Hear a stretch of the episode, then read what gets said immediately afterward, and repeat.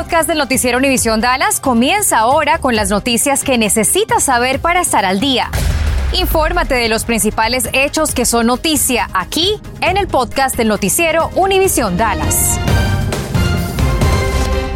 Muy buenas tardes, bienvenidos. Que las condiciones del tiempo que prevalecen en este momento no lo confundan porque estamos a solo horas de tiempo helado para nuestra área. Así que prevéngase, meta sus plantas y también cuide a sus mascotas. Vamos con nuestra meteoróloga Nelly Carreño que nos dice qué tanto va a descender el termómetro, Nelly.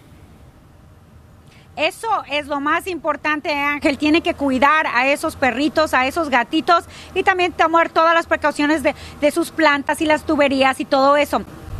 Tanto la policía de Fort Worth busca a dos sospechosos involucrados en el asesinato de un hombre en el vecindario de Morningside, en la ciudad de Fort Worth. Poco antes de las 11 de la mañana se reportó una balacera en la cuadra 900 de la calle Judd. Cuando llegaron los oficiales encontraron al hombre con impactos de bala ya sin vida. La víctima no ha sido identificada hasta el momento y el motivo de esta balacera continúa bajo investigación. En tanto, Crime Stoppers de Garland ofrece 5 mil dólares por información que lleva al arresto del responsable de un asesinato. El crimen ocurrió a las 9 de la noche en el 800 de Sylvan Drive y oficiales acudieron cuando alguien pidió revisar el bienestar en una vivienda. Cuando ingresaron, encontraron a Michael William Marco, de 63 años, con una bala y las autoridades están investigando este incidente como un asesinato. Un incendio se registró en un negocio ubicado en el 2500 de Forest Creek Drive en la ciudad de Fort Worth. Se tienen reportes de que una persona resultó lesionada. Dos residencias también resultaron afectadas, pero la extensión de los daños aún se desconocen. Por lo pronto, autoridades investigan las causas que lo originaron. Y nos vamos a la ciudad de Arlington. Otro incendio se reportó en un complejo de apartamentos sobre la cuadra 1300 de Wiscasset Drive. Densa humareda y llamas emergían de esta estructura. Un hombre adulto fue transportado a un hospital del área. Las causas o motivos que lo originaron se mantienen bajo investigación. Y saber qué hacer durante un incendio puede marcar la diferencia entre la vida y la muerte. Peter Ortega averiguó cuáles son las recomendaciones para sobrevivir y proteger a su familia durante un siniestro. Hola a toda nuestra audiencia, hoy les tengo consejos muy importantes sobre cómo actuar si se ve inmerso en un incendio dentro de su hogar. Mientras se desplaza hacia la salida de su apartamento, es importante que lo haga de esta manera, gateando o arrastrándose, literalmente. Por la siguiente razón, el humo y los gases tóxicos se concentran primero en el cielo raso y este puede ser más dañino incluso que las propias llamas, así que es importante que usted lo evite. Si tu ropa se prende en fuego, no se te ocurra correr, más bien detente, tírate al suelo, cúbrete el rostro con las manos y da vueltas sobre ti mismo. Esto impedirá que el aire avive el fuego y hará que se apaguen las llamas. Si no puedes salir y el humo te está afectando mucho, busca un pedazo de tela o una toalla y póntela sobre la boca. Es importante que no inhales ese humo. Si está mojada, funciona mucho mejor. Informe al 911 de cuántas personas hay en el hogar. Debe decirles también si hay niños, si hay ancianos y por supuesto si hay mascotas. Si la salida principal no pudiera ser una opción, recuerda que las ventanas pudieran ayudarte siempre que haya un bombero u otro adulto esperándote. Las ventanas también pudieran ser útiles para decirle a los rescatistas dónde te encuentras. Puedes hacerlo con una prenda llamativa o incluso con una linterna si es de noche. Tómalo en cuenta, la policía de North Richland Hills podría imponer cargos contra un hombre de 23 años que protagonizó un aparatoso accidente vehicular. Ocurrió anoche sobre la Loop 820 cerca de la salida 26. El conductor eh, tuvo que ser extraído del vehículo, fue transportado grave a un hospital, pero sus heridas afortunadamente no ponen en riesgo su vida. Un menor de cuatro años viajaba a bordo, fue transportado, trasladado grave a un hospital infantil del área y hoy afortunadamente se reporta estable. Investigadores creen que el alcohol estuvo involucrado. Y previo a las fiestas, los robos de paquetes de Amazon o cualquier otra empresa de envíos que dejan en las puertas o en las cocheras se están incrementando aquí en la ciudad de Dallas. Te decimos dónde denunciar visitando nuestra aplicación Univision de FW. Mire, este fin de año muchas personas estarán buscando un empleo temporal, pero cuidado porque no todos los trabajos son reales. Este tipo de fraudes están entre los 10 más comunes, según la Agencia para Mejores Negocios o el Better Business Bureau. La agencia recalca que el 65% de las estafas tienen que ver con el reenvío de paquetes. Y funciona así. Le mandan productos comprados con tarjetas o cuentas de banco robadas y usted debe reenviarlo, en este caso, al estafador. El problema es que usted debe pagar por el envío del paquete y usted se hace responsable por la mercancía comprada con tarjeta robada. Estás escuchando el podcast del noticiero Univisión Dallas.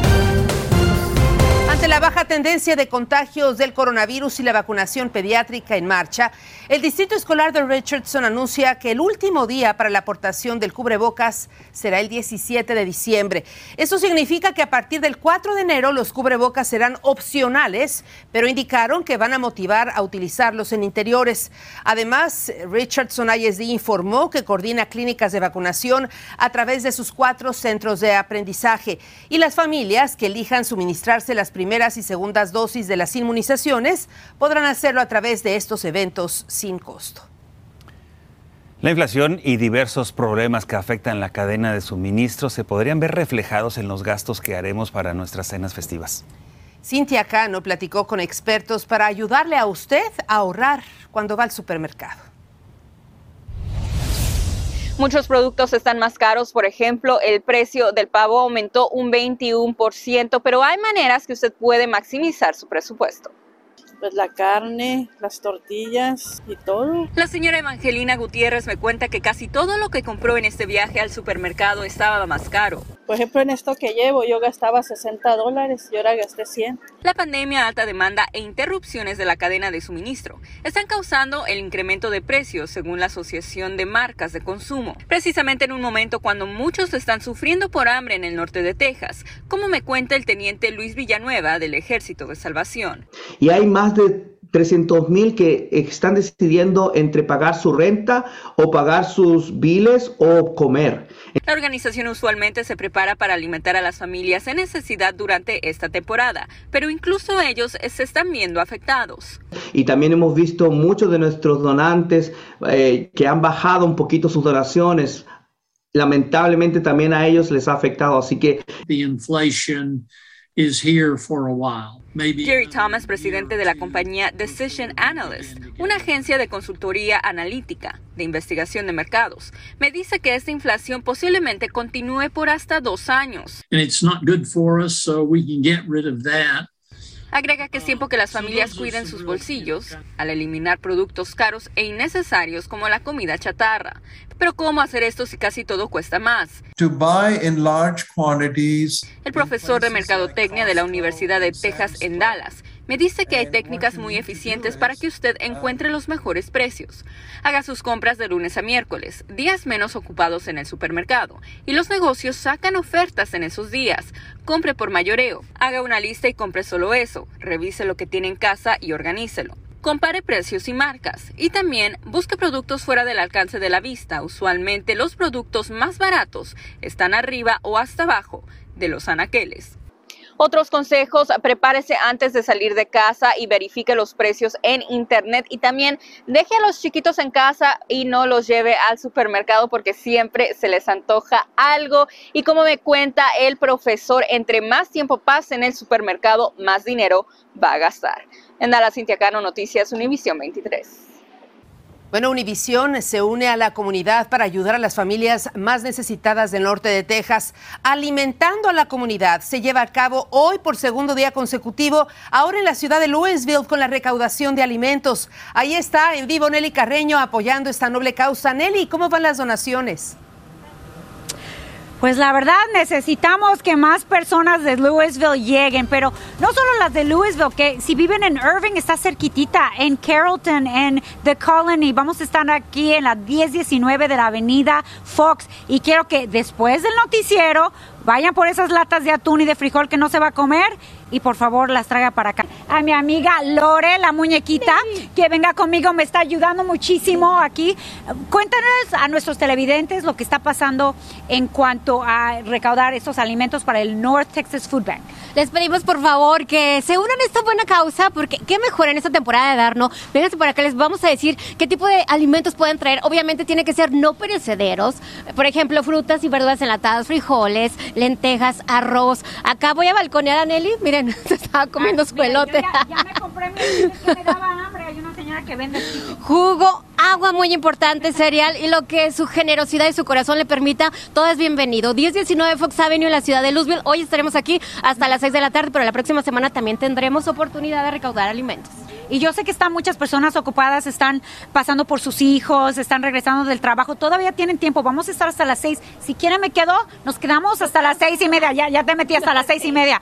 Pero no ha pasado mucha gente, la verdad. Ayer tuvimos mucha gente, necesitamos que, por favor, si está viendo el noticiero, después del noticiero, lo apague, vaya por unas latas y venga para acá. Ayuda con dos latas, aunque si tiene dos latas de atún, ayuda a alguien. Y es muy importante ahora, con la pandemia que tuvimos, muchas personas van a necesitar, no se han recuperado, a lo mejor se enfermaron de COVID, perdieron su trabajo, necesitan estos alimentos especiales ahora que vienen las fiestas navideñas. Por favor, ayuden a las familias que más lo necesitan. Yo conozco a los latinos y sí, sé que se puede. Gente de Louisville, no nos queden mal. Gente de y si no, aquí los esperamos. Y si no pueden el día de hoy, el lunes, mi productora me está diciendo dónde es.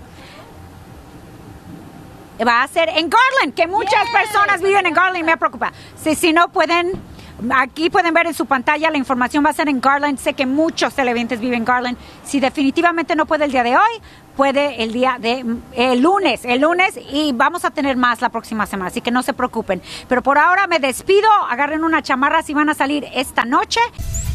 ¿Qué tal amigos? Qué gusto saludarlos. Muy buenas tardes. Esta es la información deportiva más relevante hasta el momento y viajamos rápidamente hasta Cincinnati con nuestro compañero Gibran Araige que nos trae los pormenores previo al partido entre Estados Unidos y México. Adelante Gibra.